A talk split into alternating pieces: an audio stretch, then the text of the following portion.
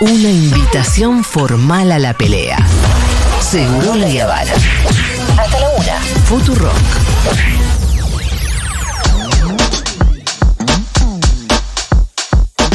Ah. Muy bien, la columna de Fede Vázquez.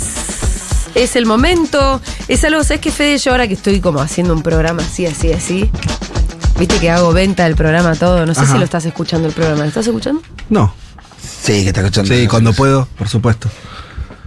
Y la columna de Vázquez alterna. es siempre una incógnita, ¿viste? ¿Por qué? No dice el tema. No. La Ajá. gente manda su tema. Bien. Ah, sí. Sí, claro. ¿Se estila? Otros columnistas mandan, te anticipan el tema. Sí, claro. Claro. Resnick, por ejemplo, me manda un par de artículos. Gente seria. Yo leo artículos, entonces estoy pipipi en tema. Que me gusta encontrarlos eh, ahí, de- totalmente desarmados. Desprevenido, desprevenido. Desarmadísimos. Por no decir en el momento. Son lindas las sorpresas también. el, el- el cuchillo se clava más fácil así. Sí, claro. Qué lindo. Porque si no vos ponés fuerte ahí. No, claro, Si ya, no, ya vienen contra, contraargumentos. ¿Te imaginas? Si vos no esperás el golpe, no te pones duro. Bueno, si querés podemos, yo estoy dispuesto a, a cualquier tipo de innovación, así que si prefieren, preferís que... ¿Nos gustan las sorpresas? A mí me gustan las sorpresas, ¿eh? Viene bien igual la Podemos dejarlo a Sí. seguir así por un tiempito después. Venimos bien. El equipo que gana no se toca. Por ahora venimos bien. Aparte, yo. Fede, yo la verdad que ya sé que si te pido con anticipación el tema de la a columna, no va a pasar. No va a pasar. No, ¿por qué? Anticipaciones, Vamos a- eh, nada, 11 No te comprometas A con mí me pasa a veces que no, la definición en un tema, pero es Sí. una dificultad mía. Sí. Eh, me cuesta, de hecho, Está bien. cuando le ponemos el título a veces yo tardo, Eh, de encontrar el título. porque hay que ver qué... Ahora, yo te pregunto esto, siendo las 11 y 19 minutos, vos, el tema de la columna, Sí, ¿vos me lo podés definir? sí. Vamos a hablar de economía política. ¿Una materia de la facultad? Me gusta. Muy bien. ¿Un programa de Navarro? Por eso, viste, no te sirve mucho. Pero el contenido yo sé que va a estar Aparte, mejor. una, una materia del CBC. Mm. Porque la facultad ya sería un poco más específica. Viste que en el CBC son un poco más pensamiento científico. ¿Viste? De hecho, no sé el título. Por ahí tendría que hacer el esfuerzo, acabo después de hacer la columna. De ver cuál es de el ver título. cuál es el título y ahí ya Sí. algo te es, va a decir. es una columna que encuentra su título a posteriori. Sí, eso es lo que pasa. Bueno, señor, adelante. Bueno, bueno, la cuestión es esta. eh, estamos todos inmersos en, en, por supuesto, en este país, no hay otra, en una serie de, de conceptos económicos todo el tiempo, ¿no? Estamos acostumbrados a charlar sobre el déficit fiscal, sobre, no sé, la base monetaria, ¿no? Como cosas incluso conceptuales abstractas, eh, complejas o muy técnicas, muy de la economía. sí, que solo los economistas debieran saber. Y que acá nosotros todos conocemos. Todos nos volvemos medio especialistas en eso, pero todos esos conceptos entonces no, y, y se viene discutiendo obviamente hace mucho el origen de la inflación, sí, algunos que dicen que es por la emisión, otros dicen que es por la deuda, otros dicen que eh, es Restricción por, externa. por la restricción externa, etcétera. Bueno, la- todos son conceptos económicos. Eh, por supuesto que es muy importante. Ahora, yo creo que ahí hay ya un problema. Tenemos quienes eh, eh, tenemos una, una cierta mirada, que es eh, ya el marco ¿no? de discutir así, ya estamos perdiendo 3 a 0. ¿Por qué? Porque vieron que está la famosa frase de si te quieren explicar, al- si, no si te explican algo de economía y no lo entendés es que te están cagando, Sí. ¿no? ¿De, Eh, Scalabrini Ortiz era o de Jaureche? Jaureche creo que era. de Jaureche. Mm. Eh, pero también este mm, la idea de mm, eh, ligado también a, a, eh, a- bueno a que la economía es parte de, de la discusión, lo cual está muy bien. Pero yo diría que ¿Puedes no esconderte atrás del micrófono? Perdón. Porque vos haces así. Y después la pobre Martu perdón, Marto. y la gente que está mirando el YouTube Disculpe. tiene que no, hacer- es que está bueno, tenés razón, es que estaba mirando el teléfono La para gente que ver. está otro YouTube no tiene La gente que está mirando YouTube hace así. A ver si no puede ver a Fede. Como hacen los gatitos cuando se va la pelota al córner en, en los partidos. Eh, todo eso hace que el debate económico sea eh, estrictamente económico, lo cual es un problema lo aleja de la política. Yo por eso remití a esa frase, ¿no? Que lo que está atrás de esa frase es decir, siempre que discutamos de economía en un sentido de la economía de un país hay que hablar de política, ¿sí? Si no, empieza a funcionar una, un encuadre del asunto que en general está en función de los que quieren eh, más bien esconder las cartas más que mostrarlas. Si, si, nos- si nosotros en general evitamos, esto es un mal que les pasa a veces incluso economistas del campo popular también, ¿no? Que se ponen a hablar estos conceptos, que está perfecto. La profesión, la especialización también te lleva a eso. Pero a veces se pierde de vista algo que, por lo menos desde este lado de la vida, no deberíamos olvidarnos, que es que el saber económico, las técnicas económicas, los conceptos económicos, son conceptualizaciones de posiciones políticas, no son matemática, por más que tenga matemática en su eh, haber, adentro de, esa receta, eh, y que está en función de cómo se distribuye la torta, siempre, en todo momento y lugar, cualquiera sea el gobierno que esté. Entonces, ¿por qué digo esto que es una obviedad? Porque a veces, no sé si lo sienten ustedes, yo lo siento mucho, que efectivamente el debate económico gira en torno a, a esos conceptos que estamos diciendo, que pueden ser unos u otros. Por supuesto, de un lado a veces se le pone cierta, cierto acento en algunos aspectos, no sé, la derecha pone el acento en la emisión como problema, o en el gasto, o en el déficit. Del otro lado se pone, bueno, pero la deuda, pero no sé qué, se discute, entonces empiezan los heterodoxos a decir, bueno, es un poco y un poco. Pero el problema es que eso no se vincula con la política. Y guarda, vincularlo con la política no es decir Macri tal cosa. Es un poco más difícil, o un poco más profundo, no más difícil, más profundo, que es entenderlo, entender todo eso eh, como formas de acumular o no de acumular poder. Terechuk estuvo acá hace unos días. Él tiene un concepto que lo, lo- usa con, eh, con Fraschini, un autor con el que trabaja, que es este, los recursos de poder. Él habló mucho de que eh, en la conversación con ustedes de si Milei estaba acumulando poder o no, ¿no? Si, como, que son recursos, ¿no? Los presidentes tienen que eh, ir generando formas de poder para gobernar y para transformar el país. En ese sentido, vamos a poner uno de estos ejemplos, ¿no? Se habla mucho de. eh, se dice esto. El gobierno de Néstor fue muy bueno porque tenía superávit gemelos, ¿no? Y ya todos sabemos lo que son los superávit gemelos. Y después eso no estuvo, y qué malo, y la economía empezó, ¿no? Y entonces, yo no puedo estar de acuerdo, porque eso está bien, en términos de números es así. Pero a se pierde de vista eso. ¿Por qué Néstor tenía superávit? ¿O por qué era importante los superávit? ¿Porque era más prolijo económicamente? ¿Por, ¿Porque eso estaba bien en, en- algún libro? No, porque eso le daba poder. ¿Y por qué le daba poder? ¿Porque los superávit mágicamente son una ancla inflacionaria? No, mentira. Porque le daba poder frente a la élite que en este país te ve haciendo corridas bancarias, corridas especulativas contra el peso, o te aumentan los precios y te generan inflación. El superávit implica tener guita. O sea, que el gobierno tenga un montón de guita. ¿Sí? Si vos tenés un montón de guita, esto pensémoslo, funciona en cualquier orden de la vida, tenés más poder que si no tenés plata. Es muy simple el asunto. Ahora, explicado de esa manera, empieza a tener otro sentido. Estoy hablando de superávit, podría hablar de otros ejemplos. Que es, ok, lo que, lo que sucedió en esos primeros años del kirchnerismo es que Néstor, por ejemplo, no tenía votos, o sea, un recurso de poder que no tenía, ¿no?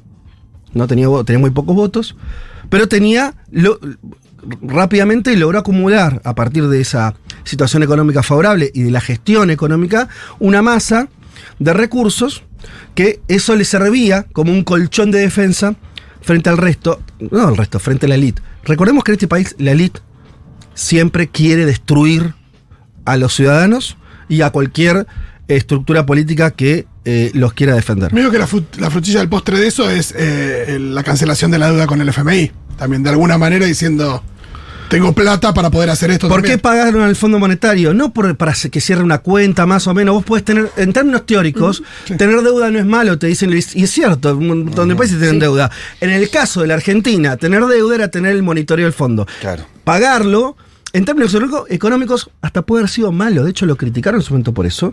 Pero ¿qué estaba haciendo? Estaba acumulando poder. ¿Por qué? Porque al fondo eh, no le diste más bolilla ni tuviste que tener. Bueno, de eso se trata la economía cuando llega economía política.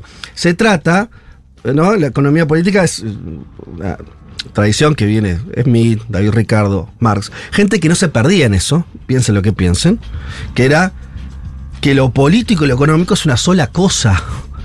Es una sola cosa. Por eso se llama economía política. No están separados. Acá desde hace muchos años viene funcionando, y repito, ¿eh? y son responsables también, vos se lo escuchás a Guzmán, por decir algo. ¿No? Está perfecto, es un tipo que es un economista. Y, él piensa la economía como si. y a veces- ¿Y la- dónde está la política ahí? Y a veces no está. No. Y no os digo, hablo solamente de Guzmán, ¿eh? Muchos otros. El Eh, Excel, ¿no? El famoso Excel. Claro, pero además del Excel y de la postura, digo, quiero decir, hay que pensarlo eh, todo el tiempo como lo que a vos te permita o a un gobierno le permite acrecentar sus márgenes de maniobra o reducirlos. Y eso no es. No, no, lo, no se explica con, la- con las lógicas económicas, sean incluso las keynesianas, o las heterodoxas, o las neoclásicas. Se explica entendiendo la política, entendiendo en qué en determinada coyuntura eso te genera un mayor poder o te lo quita. Em, Te puedo- porque a mí, me, a mí me parece que la caracterización que se hace del gobierno de Néstor Kirchner es que tenía el superávit gemelo, tenía un dólar alto y salarios bajos. Pero en ese momento eso le permitía acumular poder, esa, es- es- esa, esa manera de ver la política. Porque en otro momento quizás no te permitía, si vos tenías un Es que- dólar alto. Era es que es momento. dinámico. Claro, ese es por momento. Eso, por eso es político. Por eso, porque- a eso me refería. Exacto, depende de la coyuntura. Eh, por supuesto, no se trata solamente de, de juntar superávit y eso mágicamente. Eso lo tenés que puedes aplicar políticamente. ¿Qué hacía ese gobierno y se iba haciendo todo el kirchnerismo? Es tomar medidas que eran en favor del bolsillo de la gente. Entonces, frente a esa situación, aumentaba el salario mínimo, recomponía acá, allá y demás. Insisto con esto para entenderlo mejor. En los últimos años de Cristina, eh, sí, el superávit empezó a desaparecer por la restricción externa, bla, bla. Y eso le quitó poder. Es cierto, pero no es que está bien o mal. Hay que entenderlo así. Que Cristina tuvo una serie de instrumentos con los cuales gobernó. Ese no fue uno, tuvo otros. Tuvo una cantidad de votos impresionante en el 2011, que eso te da poder. Tuvo una cierta movilización política en su favor, que le dio poder. Eh, tuvo el decisionismo ese típico del kirchnerismo de ir para adelante, tomar medidas, eso le dio, eh, le dio poder y algunas otras cosas le quitó poder. Pero hay que entenderlo de esa manera. También, eh, porque yo insisto con esto de, de- de- de develar que cuando hablamos de economía estamos hablando de política. Eh, este es un gobierno, el actual, de Milei, que por un lado obviamente tiene ese tiene dos cosas. Por un lado, Milei, si vos lo escuchás, lo- lo escuchás a él, estás escuchando, te lo dijimos mil veces, a alguien con ideas morales, con ideas políticas, con ideas culturales. Él cree eh, que la sociedad no existe o es una cagada, así como cree que el Estado es una cagada. Él cree solamente en individuos, ¿no? Es un pensamiento imbécil, estúpido y dañino, pero es, es un pensamiento. ¿sí? En términos económicos, obviamente, como, como él lo que está buscando todo el tiempo es que los que más tienen tengan todavía más. En términos económicos, ellos que dicen, la economía es una ciencia o, o algo parecido a eso, es una cuestión matemática, la- no hay plata, no hay plata, ¿no? Y si hay, eh, entonces no puedo gastar y, y se termina rápido la discusión según ellos, ¿no? Y la mano invisible del mercado que ordena todo. Claro, pero No, y aparte cuando le hacen una, una entrevista y él habla de economía, eh, no entendés un sorongo lo que está diciendo, de verdad. No, no se entiende Eh, nada. No, por los pasivos remunerativos, la base monetaria, es- la, la, empieza a decís, ¿qué carajo dijo este chavo? es llevado el paroxismo. Moreno hace lo mismo, ¿eh? Llevado al paroxismo, llevado al paroxismo lo que veníamos diciendo, que es. Te tratan de mostrar que la economía parece desprendida de la política como fenómeno. Para decirte, mira, esto ya no tiene que ver con lo que yo crea, si soy de derecha o izquierda, esto es así, ¿no? Ahora, Empírico te dice. Claro, mira esto. Nota para, para develar el asunto de forma muy, muy rápida, ¿no? Digo, ahora en estos días está pasando algo muy importante en esta discusión de lo que llamaríamos economía política, que es toda una serie de abstracciones que fueron vendidas por este gobierno, por un montón de economistas, por los medios de comunicación, por periodistas, los periodistas de la Nación Más, de TN, todo eso, durante años y muy fuertemente en los últimos tiempos,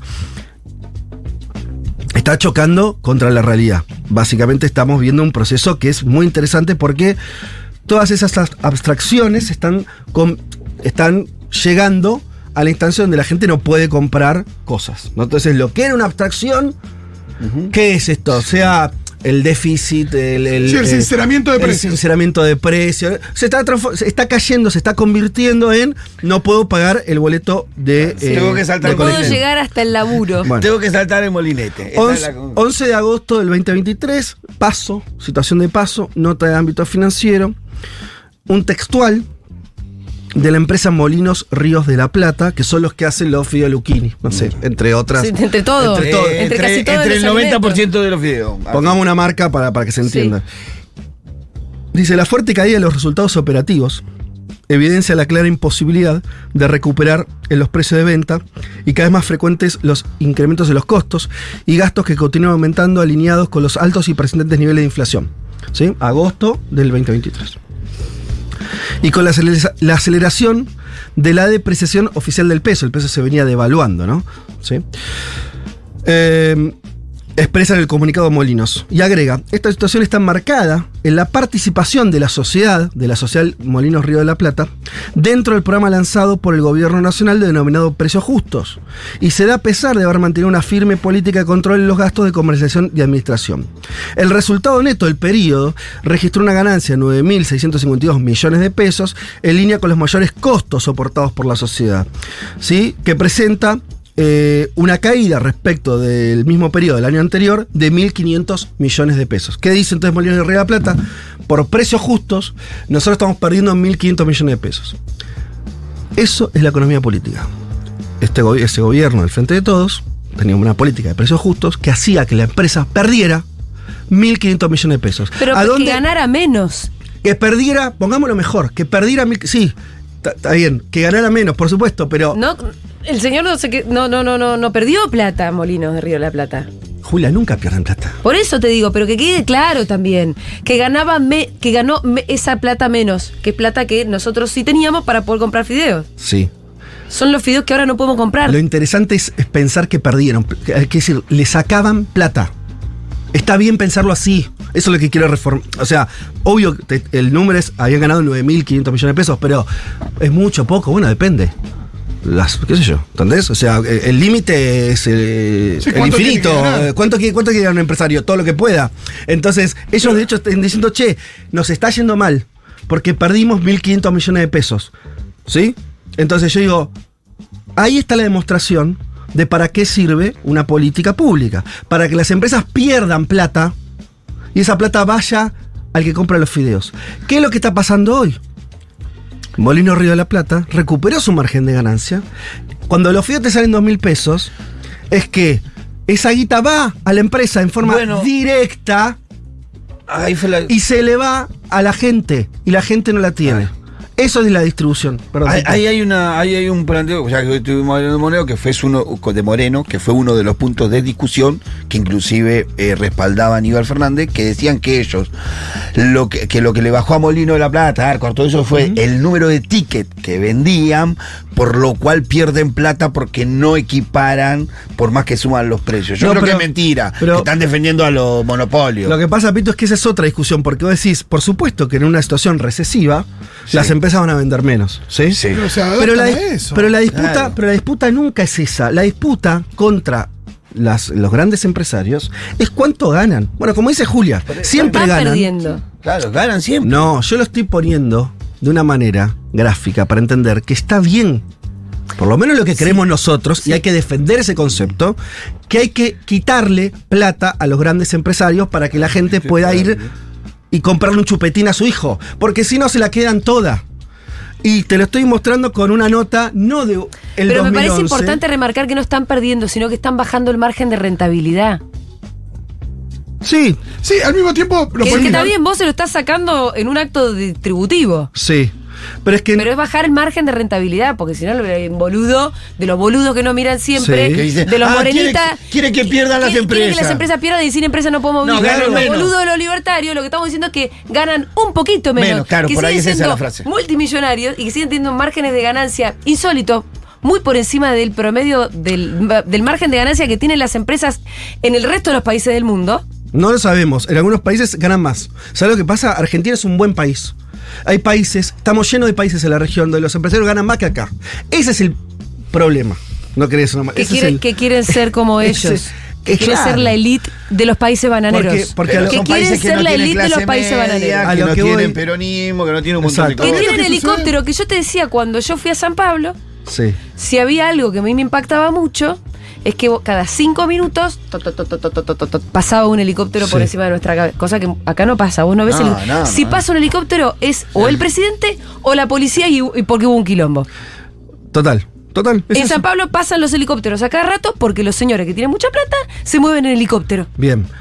Acá ya tienen helicóptero también. Yo lo que quiero decir es, son recontra mega millonarios. Bueno. ¿Sí?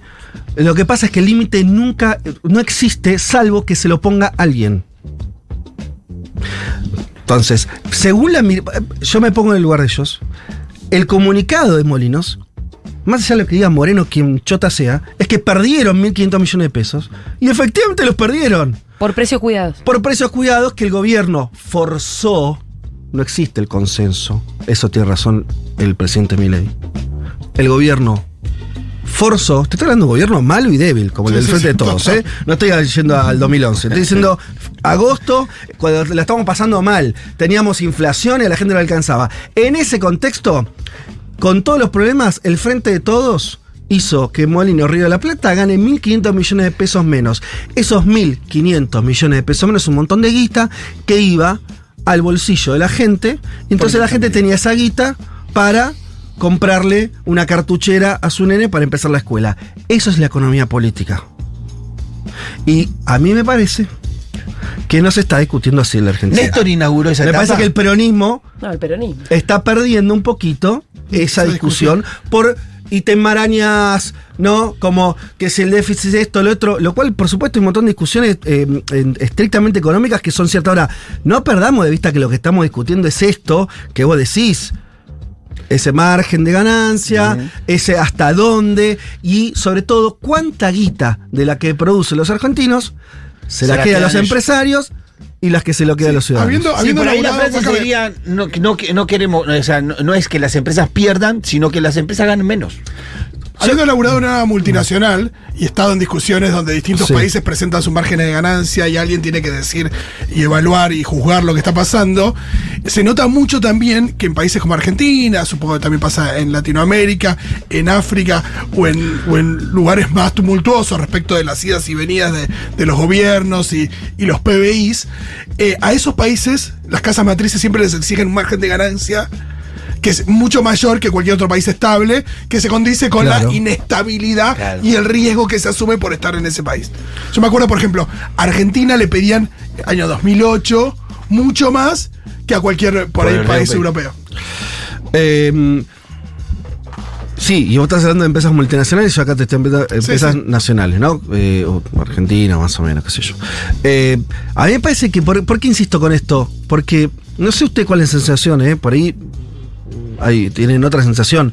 La mía es que, a veces incluso con buena voluntad, el debate se queda en el aspecto estrictamente económico y nadie se anima. O si incluso yo cuando decía, che, pero que pierdan, digamos que pierdan plata, y vos decías, pero, pero no es que pierdan, es que ganan menos, parece una discusión semántica.